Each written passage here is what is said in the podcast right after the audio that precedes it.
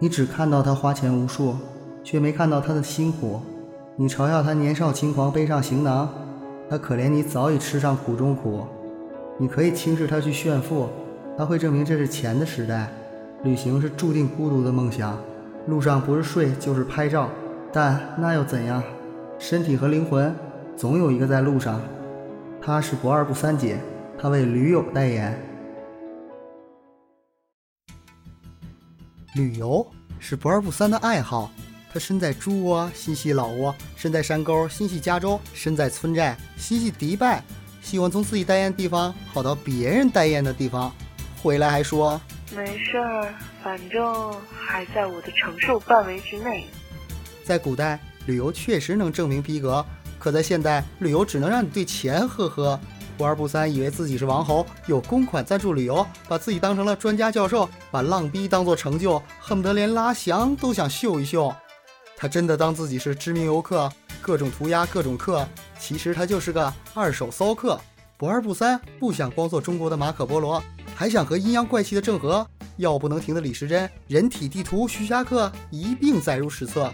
说到底，古人的旅游是小众的狂欢。朝不保夕的老百姓压根儿没空出去浪。如今不二不三大学刚毕业，粮饷还没着落呢，可怜的只能从天安门丢垃圾、看升旗、看毛主席，迈出理想的第一步。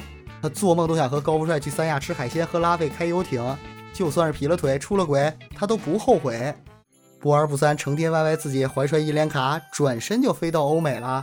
面对售价为国内专柜七折的奢侈品，只要六位数密码，全部拿下。瑞士的绿茶婊，德国的大铁锅。荷兰的漂白粉，只要淘到免税的，他就认为自己赚了。刷卡好比刷屏，花钱等于赚钱，花的越多，赚的就越多，是他的人生信条。不二不三，要以一己之力拯救欧债危机，不由得让人产生敬意，还有恨意。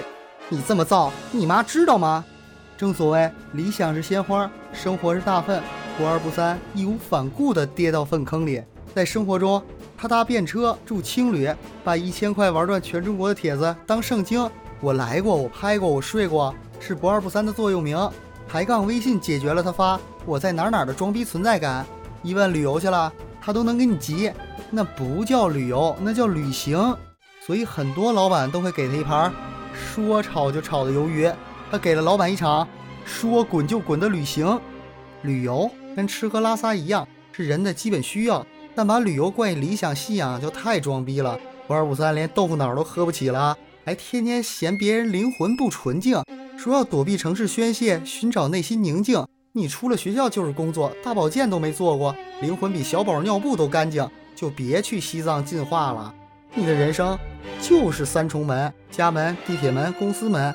见过什么城市的繁华？有过什么富人的烦恼？醒醒吧，不二不三姐，搬砖的时候到了。真好，南京的鸭血粉丝汤，那是呱呱叫，再来份肉夹馍，老板吃不完我一定打包。打包打包。原来我什么都想要，我还要鱼香肉丝、宫保鸡丁、多梅罗顿味道贼了，